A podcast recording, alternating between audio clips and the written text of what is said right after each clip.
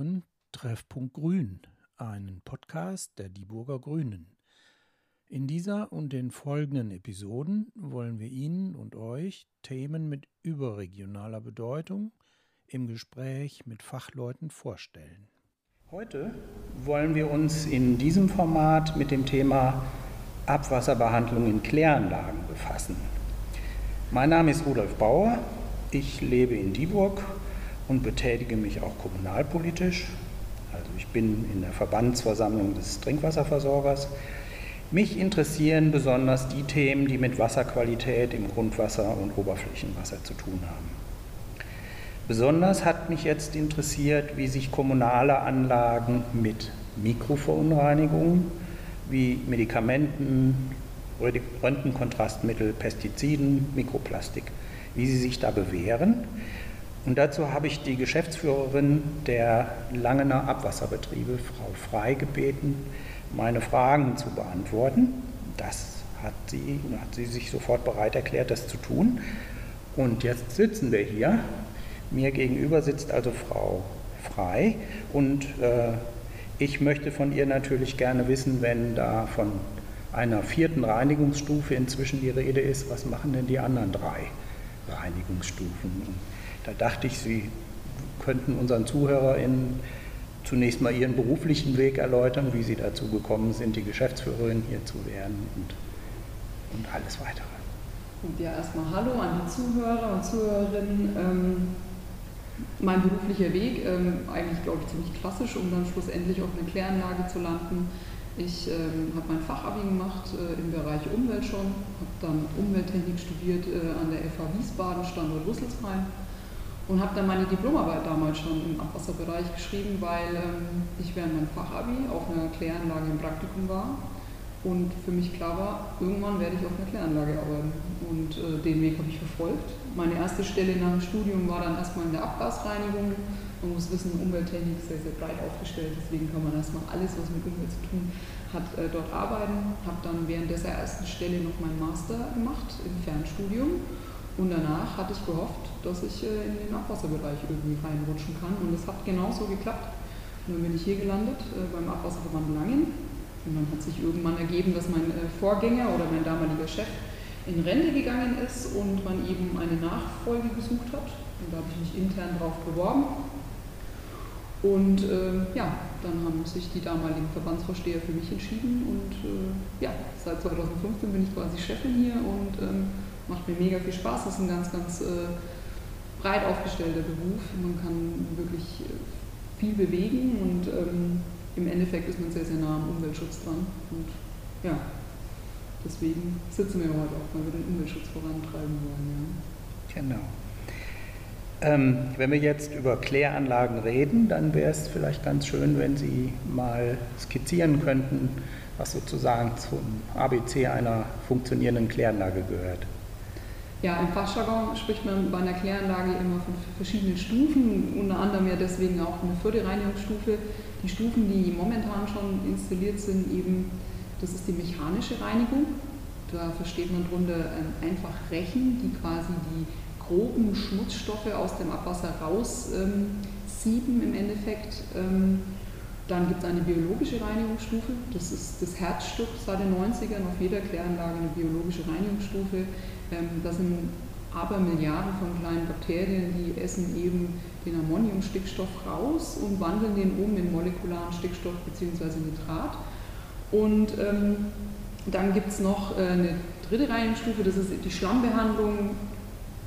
Verschiedene, verschiedene Fachleute streiten sich darüber, was eigentlich die drei Stufen sind. Für mich ist es die Schlammbehandlung, weil eben es fällt Schlamm an, also alles, was nicht über den Rechen rausgesammelt äh, werden kann, wird zu so einer breiigen Masse und den Schlamm kann man dann eben durch verschiedene Verfahren absondern von der wässrigen Phase, somit dann, dass eben klares Wasser hinten aus der Kläranlage rausläuft und der Schlamm wird dann aufkonzentriert und getrocknet, dann im Faulturm noch ausgefault, dass er organisch nicht mehr aktiv ist und dann wird er nochmal getrocknet und dann kann er, ähm, früher ging er auf die Felder als Düngemittel, das macht man mittlerweile nicht mehr, ähm, wird er mittlerweile wird er einfach als Brennstoff mit in die Verbrennung gegeben.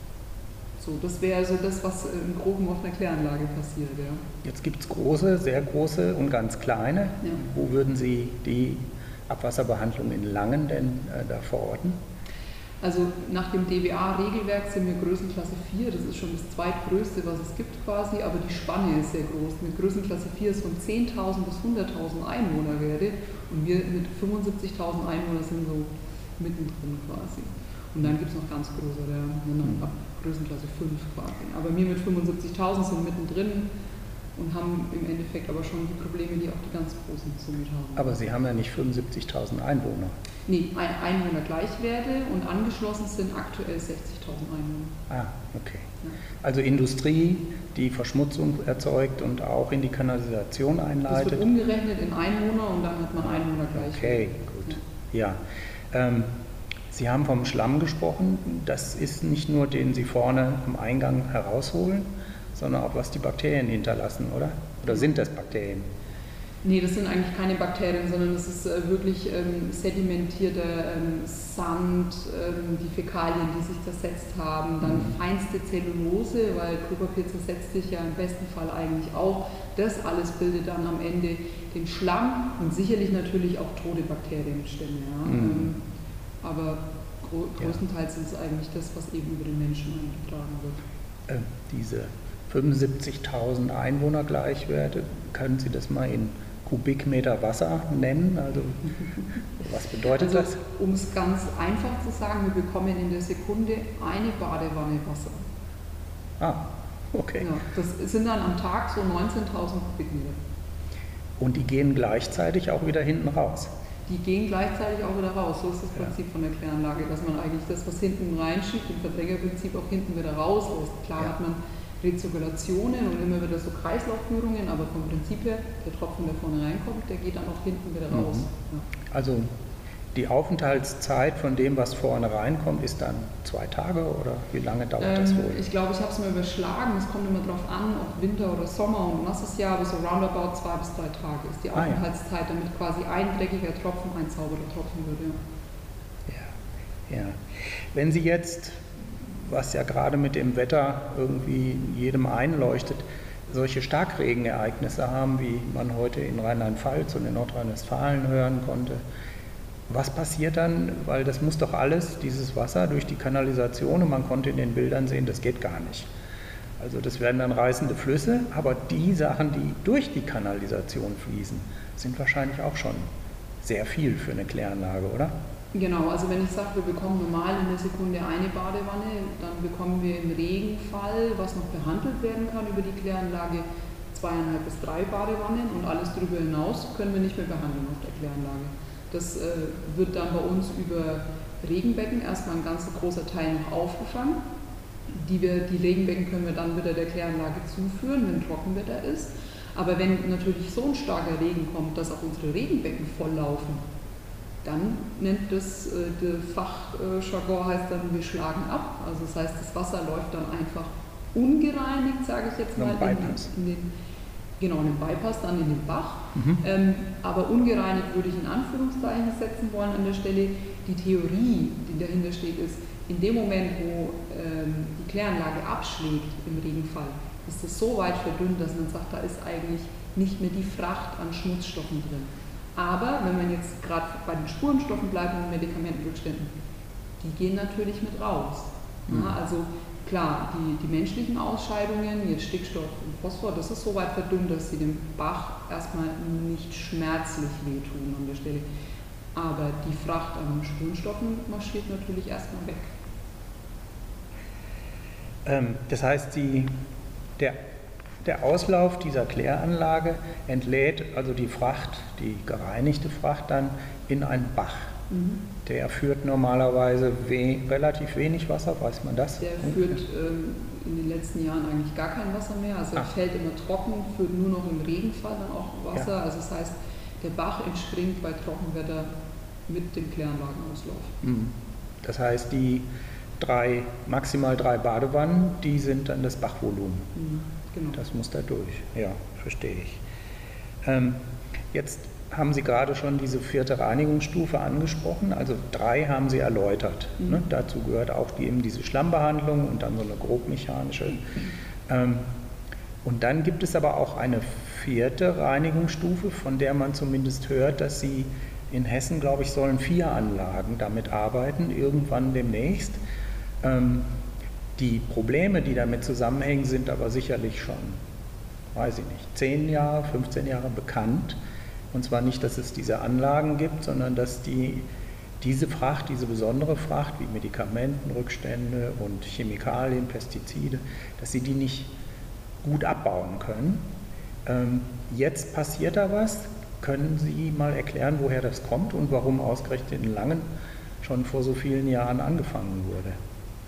Also dass Medikamentenrückstände im, Grundwasser gefunden werden, die ähm, von urbane Verunreinigungen quasi sind, sind ähm, das ist schon seit Anfang der 90er bekannt. Ähm, ja, und äh, dann muss man aber natürlich in der Historie wissen, in den 90ern haben die ganzen Kläranlagen in Deutschland ja auch erstmal umgesattelt auf eine biologische Reinigung. Früher war es so, man hat eine Kläranlage nur betrieben, um den groben Schmutz rauszuholen und das war eben die Reinigung. In den 90ern kamen die ganzen äh, biologischen Reinigungsstufen dann dazu, das heißt fast alle Kläranlagen, die in der Größenklasse 4 sind, so wie es in Lange, wurden in den 90ern neu gebaut. Ähm, ähm, man hatte dann damals quasi gar nicht den Fokus, was kann man eigentlich noch weitermachen, sondern war erstmal zufrieden, okay, wir holen jetzt noch äh, Phosphor besser raus, wir holen noch Stickstoff besser raus, damit war man zufrieden. Ähm, die Wasserwirtschaft beschäftigt es aber in, ich glaube, in Seminaren schon seit 99 oder 2000 sind die Themen bekannt mit Medikamentenrückstände oder auch Putzmittelrückstände im Abwasser und somit dann eben auch in den Grundwasserkörpern irgendwann. Ähm, mein Vorgänger hier beim Abwasserverband, der hat an solchen Stellen immer sehr, sehr weit in die Zukunft blicken können und war sich auch dieser exponierten Lage der Kläranlage Langen bewusst, ähm, weil wir leiten mit unserem ähm, Vorfluder direkt ins hessische Ried rein. Und ihm war das klar, dass das hessische Ried aufgrund der Trinkwassergewinnung fürs Rhein-Main-Gebiet ein ganz sensibler Bereich ist. Deswegen hatte er schon 2009, meine ich, den ersten Förderantrag gestellt für eben mal gucken, was in Langen denn eigentlich an diesen Medikamentenrückständen vorhanden ist im Wasser und wie können wir das rausholen und was kostet es dann vielleicht mal am Ende, wenn wir das großtechnisch bauen würden. Dieses Forschungsprojekt wurde dann von 2010 bis 2012 bei uns betrieben und dann war eigentlich klar, die Ergebnisse waren in diesem kleinen Labormaßstab so gut, wir würden gerne gucken, wie die mit Meerwasser, ähm, ob sich das auf Meerwasser übertragen lässt. Ähm, und dann hat man eben direkt 2012 einen Forschungsantrag für eine Fortführung äh, dieser ähm, Untersuchungen gestellt. Leider sind dann drei Jahre vergangen, bis wir dann erst 2015 eben diesen Förderbescheid bekommen haben, dass wir im großtechnischen Maßstab nochmal für die Kläranlage Langen eben Untersuchungen tätigen können und ähm, vielleicht auch eben eine Technologie uns angucken, die hier in Langen gut funktioniert. Ähm, die vierte Reinigungsstufe, das hört sich jetzt erstmal so an, als wäre das eben eine bekannte Reinigungstechnik, so ist es nicht. Es gibt verschiedene Arten und Weisen, wie man eben diese vierte Reinigungsstufe bauen kann. Da gibt es einmal, ähm, dass man sagt, man nimmt Pul Pulveraktivkohle und optimiert damit quasi erstmal nur die biologische Reinigungsstufe. Man wirft die Pulveraktivkohle rein, an diese Pulveraktivkohle hängen sich die Medikamentenrückstände quasi an durch Absorption und dann wird die Pulveraktivkohle über den Schlamm mit entsorgt und geht in die Verbrennung und dann sind die Medikamentenrückstände raus. Das ist natürlich im Sinne der Nachhaltigkeit nicht keine Kreislaufführung, sondern wir werfen die Kohle rein und sie ist dann eben verbrannt und wird nicht mehr zurückgeführt. Ähm, aufgrund dessen hat dann die Kläranlage Langen eben schon äh, geguckt, es gibt ja auch granulierte Aktivkohle, die kann man auch wieder aufbereiten und nachbrennen und so weiter. Wie funktioniert es denn da? Und in dem kleinen Forschungsprojekt hat man eben herausgefunden, um die äh, für die Reinigungsstufe quasi an den, an das, den aktuellen Kläranlagenablauf ranzuhängen mit einer granulierten Aktivkohle quasi, muss dieses Wasser noch sauberer werden. Und dann hat man eben angefangen in dem Forschungsprojekt, wir filtern das Wasser noch mit einer Membrananlage. Bei einer Membrananlage kommt im ersten Moment erstmal Trinkwasser hinten raus. Ähm, und dann war es eben so feststofffrei, dass man sagt, so, so kann das jetzt über die granulierte Aktivkohle laufen. Das wurde damals untersucht. Im großen Maßstab wollten wir das weiter untersuchen, aber die Membrananlage ist eine sehr, sehr teure Alternative. Also das ist so der Ferrari in der, in der, in der Abwasserreinigung. Deswegen hat das Land gesagt, bitte guckt euch verschiedene Sachen an, guckt euch auch eine günstige Filtrationsmöglichkeit äh, an. Und dann kam eben dieser Tuchfilter, den wir dann damals hatten, mit ins Spiel. Tuchfilter hat zum damaligen Zeitpunkt nur eine einzige Firma in der Schweiz gebaut. Ähm, und den Tuchfilter, um es einfach darzustellen, stellen Sie sich ähm, die Trommel von der Waschmaschine dar mit einem Membrantuch außen quasi so bezogen. Ja? Also ähnlich wie in der Autowaschanlage, solche, solche Tücher waren da drauf. Ja? Ähm, und das Ergebnis des zweiten Forschungsprojekts war es eben, dass der Tuchfilter als Alternative zur Membrananlage sehr, sehr gut läuft. Also wir kriegen das Wasser damit so feststofffrei, dass die granulierte Aktivkohle hinten dran ihre Arbeit leisten kann und die Medikamentenrückstände oder diese Spurenstoffe rausholen kann, ohne dabei zu verstopfen. Das war das Ergebnis der zweiten, des zweiten Forschungsprojekts. Und jetzt äh, sind wir quasi, äh, Status Quo ist, dass wir versuchen seit 2019 über den Förderantrag den Ausbau in Langen gefördert zu bekommen. Wir sind unter anderem über die Spurenstoffstrategie im hessischen Ried sind wir im Fokus. Wir sind eine der Kläranlagen, die dort aufgezählt wird, namentlich und eben es gerne gesehen werden möchte, dass wir eine vierte Reinigungsstufe bauen. Die Gremien hier im Verband tragen das auch mit. Die sagen, ja, wir wollen an der Stelle auch besser werden, wir wollen Vorreiter sein, weil wir wissen, dass wir ins hessische Ried einleiten.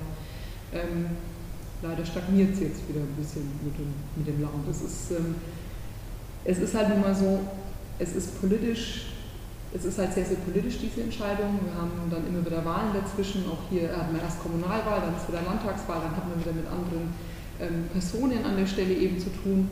Deswegen ist es zäh und man braucht einen langen Atem als Kläranlagenbetreiber, um da ans mhm. Ziel zu kommen. Also können leicht zehn Jahre ins Land gehen, ja. bis mal so eine Entscheidung gefällt wird. Genau. Ähm, kann es sein, dass die also Entscheider oder Entscheiderinnen wie das Regierungspräsidium zum Beispiel, dass die quasi auf andere Finanzgeber warten. Also dass das Land selber äh, woanders hinguckt, damit also solche Sachen zum Beispiel durch die EU finanziert werden. Das ist gut möglich. Ähm, ganz lange war auch vom Land immer wieder im Gespräch, dass ähm, Momentan ist es ja so, dass jedes Bundesland es für sich regeln muss, wie sie diesen guten ökologischen Zustand herstellt in den Oberflächengewässern. Mhm. Und ganz lange hat Hessen eben geguckt, was macht denn der Bund? Bis dann der Bund, ich glaube, das war auch im Jahr 2019, hat der Bund irgendwann gesagt, wir werden nicht eine bundesweite Regelung erlassen, sondern die Länder werden weiterhin dafür zuständig sein. Und ähm, ja, seitdem ist jetzt das Land Hessen auch wieder aktiver an der Stelle. Ähm, aber wenn man natürlich guckt, ähm, was so die Nachbarn machen, die Schweiz sind da ja ganz, die Schweizer sind ganz pragmatisch. Also die sind auch bei Phosphor und Stickstoff schon uns Jahrzehnte voraus. Also ich glaube im Jahr 2014 kam ähm, das Land Hessen nochmal auf die Idee, wir müssen erstmal mit dem P-Wert nochmal weiter runter im Kläranlagenablauf. Also der Phosphatwert. Ja genau, Phosphatwerte. Mhm. Da haben die Schweizer nur gelacht, weil bei der Schweiz ist, glaube ich, seit 15 Jahren 0,1 P Gesamt äh, Milligramm pro Liter im Ablauf Standard. Bei uns ja. in Hessen war Standard 2 Milligramm pro Liter, also ein mhm. ziemlich hoher Faktor dazwischen. Und das ist, glaube ich, so das, was sich da momentan auch alles vermischt und wieso das so, so zäh ist, das Geschäft, weil ähm, mhm. wir quasi an den Standardparametern auch noch schrauben müssen und noch gar nicht eigentlich bereit sind für die Parameter, die jetzt eben durch ähm, die neuen Entwicklungen da reinkommen. Mhm. Aber auch da würde ich halt sagen, bitte guckt mal mehr in die Schweiz. Auch das lösen die Schweizer ganz pragmatisch. Die haben geguckt, welche Oberflächengewässer sind bei Ihnen kritisch, welche sind für die Trinkwassergewinnung wichtig, welche Kläranlagen leiden ein. Okay, die Kläranlagen müssen, bau müssen bauen, wir brauchen eine Finanzierung dazu. Und dann haben die auch sich bundesweit in der Schweiz quasi dazu entschieden, wir nehmen jetzt erstmal die Technologie, die können wir dann später auch noch erweitern und die bauen jetzt alle Kläranlagen. Ja, das ist deswegen so überraschend, weil die Schweizer Kantone bestehen sehr auf ihrer Autonomie. Mhm. Das ist möglicherweise sogar noch autonomer, jeder einzelne Kanton, als wir uns das in unserer Föderation vorstellen. Und trotzdem gelingt es denen, also zu einer klugen Maßnahme zu kommen. Also ich habe darüber auch gelesen, da ist vor ein paar Jahren auch ein Konzept veröffentlicht worden, dass die Finanzierung durch den Bund, also den Schweizer Bund oder die Regierung, für äh, Kläranlagen sehr stark unterstützt, wenn sie das jetzt machen. Mhm. Äh, wenn sie dann aber warten, bis sie dazu verdonnert werden, dann kostet es richtig Geld. Und das hat, ich habe damals gelesen, schon 180 Kläranlagen in so einem kleinen Land 180 Kläranlagen, wir haben glaube ich 10.000 oder so ne? Mhm. in Deutschland ungefähr. Also die haben schon deutlich weniger Kläranlagen natürlich, aber sie haben sehr früh die Anlagen dazu gekriegt, da einzusteigen. Ich glaube, dass das in der Schweiz auch daran liegt, dass die einen ganz anderen Fokus auf diese Umweltproblematiken haben. Mhm. Und dann ist es so, dass die ähm, ETH in Zürich halt bei denen auch gehört wird. Also die Wissenschaft wird bei denen politisch auch wirklich gehört. Ja. Das habe ich den Eindruck, dass das bei uns in Deutschland, auch gerade in Hessen, ganz oft so mhm. hinten runterfällt. Ja. Mhm. Ähm, ja, und zurück zur Frage, ich glaube schon auch, dass ähm, das Land Hessen darauf wartet, dass vielleicht die EU auch nochmal ein Förderprogramm aufsetzt und sagt, so und so viel wird es von der EU geben. Hm. Ja. Ich habe noch ein paar andere Fragen, ja. würde ich noch gerne mal dazukommen. Ähm, also Sie haben sich im Grunde ja noch nicht entschieden äh, für eine Variante, aber es gibt gute Gründe, diese Variante mit aktiv, also Pulver, nee, granulierte Aktivkohle, weil die recycelbar ist und diesen Tuchfilter mhm. äh, anzuwenden. Und dagegen gibt es ja erstmal auch keine Einwände, habe ich verstanden. Das hat gezeigt, dass es gut funktioniert. Gibt es Gründe, warum es vielleicht nicht funktionieren könnte? Hat es mit diesem Abwasser hier zu tun, warum das so gut ging? Ähm also das Verfahren mit dem Tuchfilter und der granulierten Aktivkohle, das wird sicherlich auf jeder Kläranlage so funktionieren. Es gibt ja noch, was ich verschwiegen habe, es gibt ja noch eine weitere Technologie für die Fördereinstellung, das ist die Ozonung. Ich denke, dass man einige in Südhessen auch schon gelesen haben, weil Bickenbach und äh, äh, Groß-Gerau, nee, Büttelborn und Mürfelden-Walldorf, die wollen ja eine Ozonung bauen als Förderreinigungsstufe. Ähm, möchte ich jetzt auch gar nicht verteufeln. Da gibt es aber ähm, sicherlich Dinge, die man sich dabei ähm, äh, beachten muss. Ähm, wenn man Kläranlagenablauf mit Ozon behandelt, dann ähm, holt man nicht die Stoffe raus, sondern man zerschießt die Stoffe, um es ganz einfach so auszudrücken, und bildet neue Stoffe, von denen bis heute nicht jeder bekannt ist, der da neu entsteht.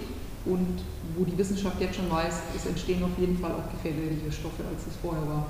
Deswegen haben wir immer gesagt, ähm, eine Ozonung wollen wir hier eigentlich nicht, weil das ist ja nicht Sinn vom Umweltschutz, dass wir neue Stoffe erzeugen, ähm, von denen wir eventuell gar nicht wissen, ob die noch gefährlicher sind. Deswegen haben wir immer gesagt, wir wollen hier rausholen und nicht äh, was Neues erzeugen.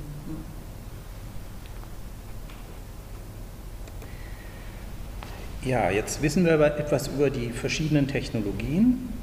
Äh, die Schweiz haben Sie erwähnt, da werden hauptsächlich Ozon Technologien eingesetzt.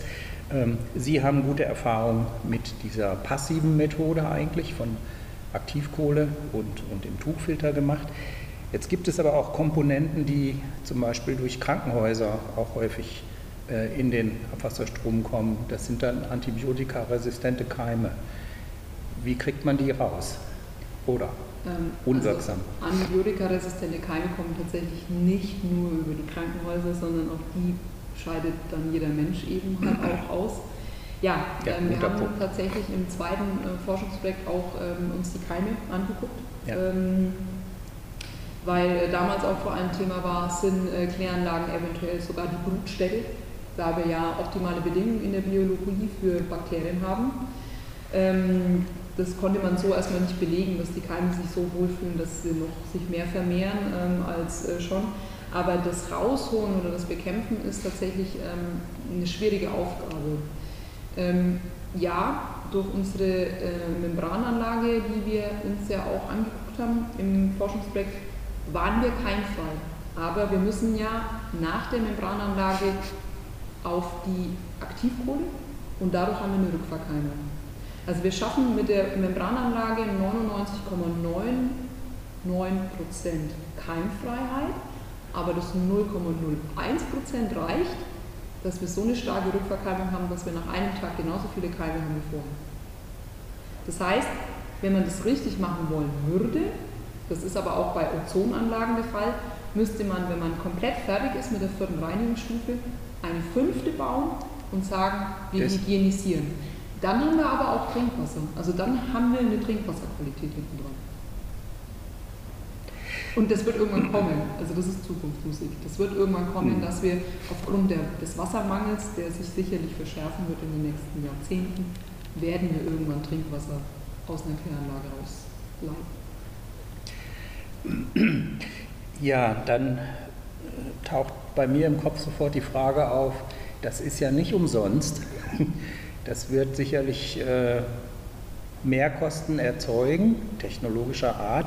Aber aufgrund der gesetzlichen Situation ist es ja so, dass die Kläranlagen in der Regel in kommunaler Hand sind und von den angeschlossenen Nutzern oder Verbrauchern ähm, bezahlt werden muss. Das führt mich auf die Frage, was kostet es denn tatsächlich und ist das so gerecht? Denn es gibt ja noch ganz andere Einträge, Industrie speziell oder Landwirtschaft sicher auch. Was fällt Ihnen dazu ein? Also in der Wasserrahmenrichtlinie wird ja das Verursacherprinzip äh, erwähnt und äh, sicherlich ist äh, die Bevölkerung in jedem Einzugsgebiet von der Kläranlage mit einer der Verursacher. Aber ja, ich denke, die Landwirtschaft, die Tierzucht, ähm, auch die Tiermedizin, auch ähm, die Pharmaindustrie müsste da viel mehr auch als Verursacher mit betrachtet werden, als nur zu sagen, es sind die Bürger, die in einem Einzugsgebiet wohnen. Ähm, wir haben ganz aktuelle Zahlen zu den Kosten. Bei uns würde das äh, für die Bevölkerung im Einzugsgebiet würden das 15,80 Euro im Jahr pro Einwohner mehr kosten. Jetzt mal nur, nur die, das eben runtergerechnet. Ähm, das hört sich ja auch erstmal nicht viel an. Ähm, und ob wir das direkt auch alles umlegen müssen, ist ja auch so eine Sache. Wir müssen natürlich auch gucken, wie wir mit der AFA und so weiter, da gibt es ja verschiedene Rechenmodelle Fakt ist, irgendwann werden wir bei diesen 15 Euro. Was meinen Sie mit AFA?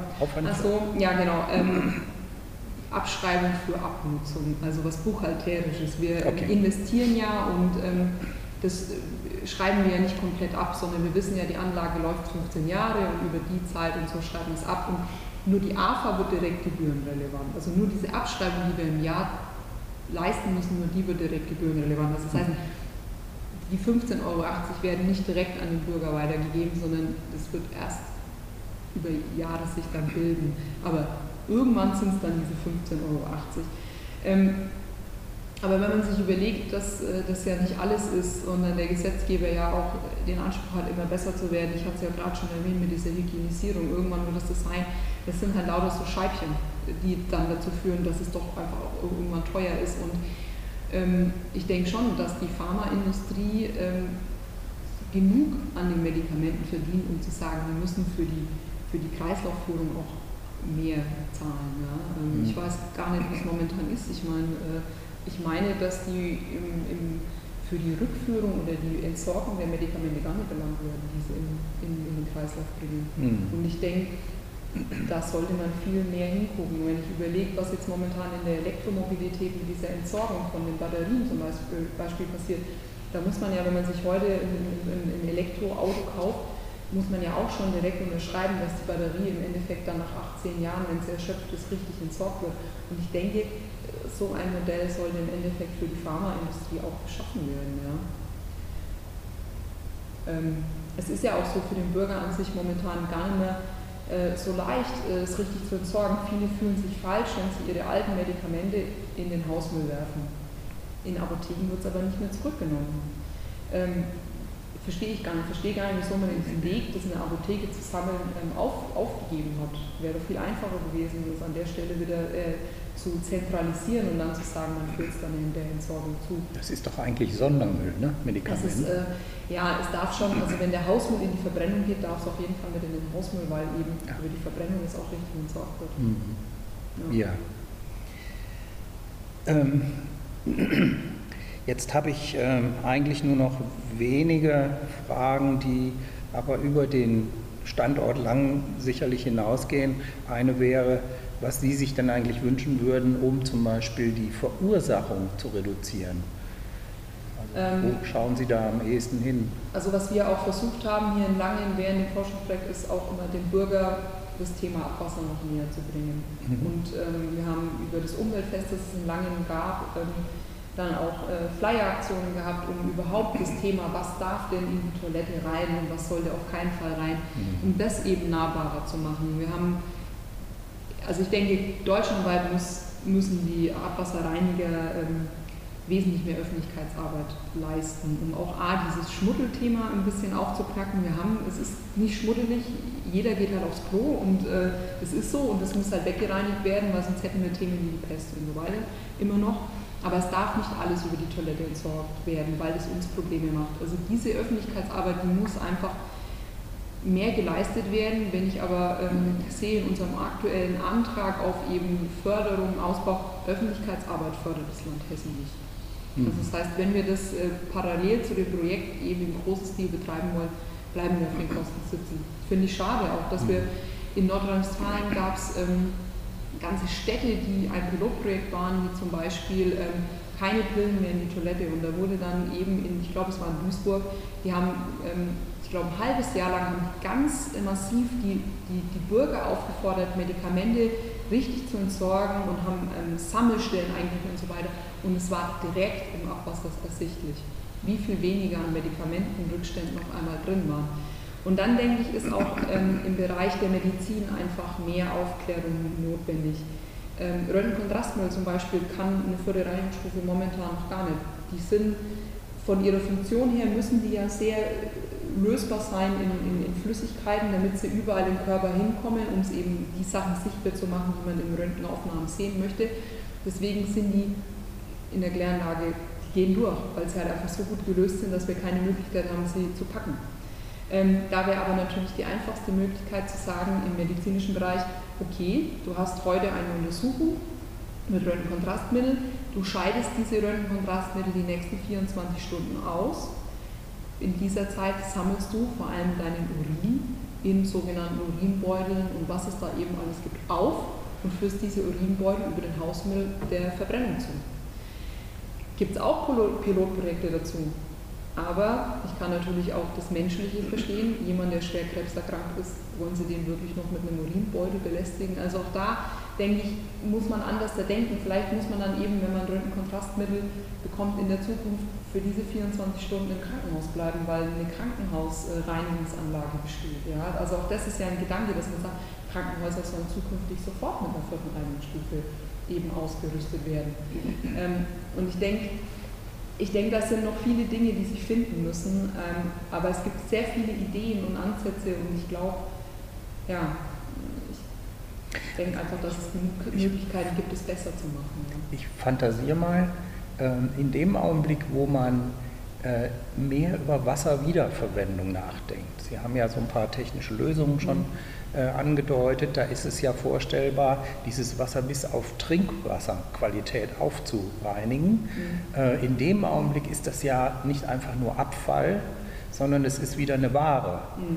Ähm, und das könnte bedeuten, dass man am Eingang dafür sorgt, dass da nicht so viel reinkommt, was man mühsam rausholen muss. Also in der Zukunft, so wie Sie es angedeutet haben, äh, wäre denkbar in 20, 30 Jahren, dass man wegen des Wassermangels natürlich das äh, Wasser nicht einfach in, die, ja, in den Auslauf kippt, sozusagen. Richtig, also was man einfach ähm, sich wirklich als Bürger auch ähm, vor Augen führen muss, ist, wenn das alles in der Kläranlage geleistet werden muss, diese Reinigung von mhm. dem allem, was ankommt, ist das die teuerste Variante, die es gibt. Wenn der Bürger vor Ort das alles leistet, was er leisten kann, ist das die günstigere Alternative. Also zum Beispiel Urinbeutel bekommt man zwischen 20 und 30 Cent. Also von dem her, das ist so, so wenig Geld im Vergleich zu dem, was wir dann aufwenden müssen, um diese Kubikmeter, die wir am Tag haben, sauber zu bekommen. Hm. Ja. Ähm, mir fiel dann noch ein, das, was Sie vorhin angesprochen haben, dass äh, das ja so ein Schmuddelthema sei. Das hat viel mit der Nase zu tun, glaube ich. Jetzt kann ich Ihnen sagen, als ich hier reingefahren bin auf das Grundstück, hier riecht es nicht, weil diese Anlage funktioniert. Ne? Das stimmt. Also äh, prinzipiell, wenn eine Kläranlage gut läuft und ob die im Optimum läuft, riecht eine Kläranlage nicht, sondern es riecht tatsächlich an, an manchen Stellen eher so wie in einem Waschsalon. Ja, es ist so, weil man, also in der Biologie riecht eher, wie wenn man in einem Waschsalon wäre. Oder Ähm, mhm. was, was zum Stinken führt und was auch die, ähm, die Bürger, denke ich, immer wieder äh, aufregt, ist im Sommer wenig Regen, es kommen viele Feststoffe in den Kanal und bleiben liegen. Das hat eben, das ist auch etwas, was wir ja auch seit den 90ern ganz massiv in Deutschland betreiben, Wasser sparen. Wir müssen Wasser sparen. Unsere Kanalnetze sind teilweise über 60 Jahre alt. Die waren nicht ausgelegt für Wassersparen. Das heißt, wir haben riesige Rohrleitungen in der Erde liegen aus den 60er und 70er Jahren und beschicken die jetzt mit einer Menge Wasser aus äh, dem 21. Jahrhundert und da bleibt so viel drin liegen, weil sich der Schmutz eben in dem riesigen Rohr, Rohr ausbreiten kann. Und das fängt dann an zu stinken. Also wenn bei Ihnen vor der Haustür stinkt, dann sind es die Zersetzungsprozesse, die einfach da schon im Kanal stattfinden. Und dann stinkt es eben. Das ist aber nicht die Kläranlage, sondern der Kanal an sich. Genau. Davon kann man sich dann einen Eindruck machen, wenn Sie mal wieder einen Tag der offenen Tür haben. Im Moment kann es nicht stattfinden, aber Sie planen Genau, also normalerweise ohne Corona haben wir bis zu vier ähm, öffentliche Führungen im Jahr, äh, mhm. meistens Samstag mit einer Voranmeldung. Wir ähm, geben die Termine über unsere Homepage bekannt, wir geben die über Facebook auch bekannt.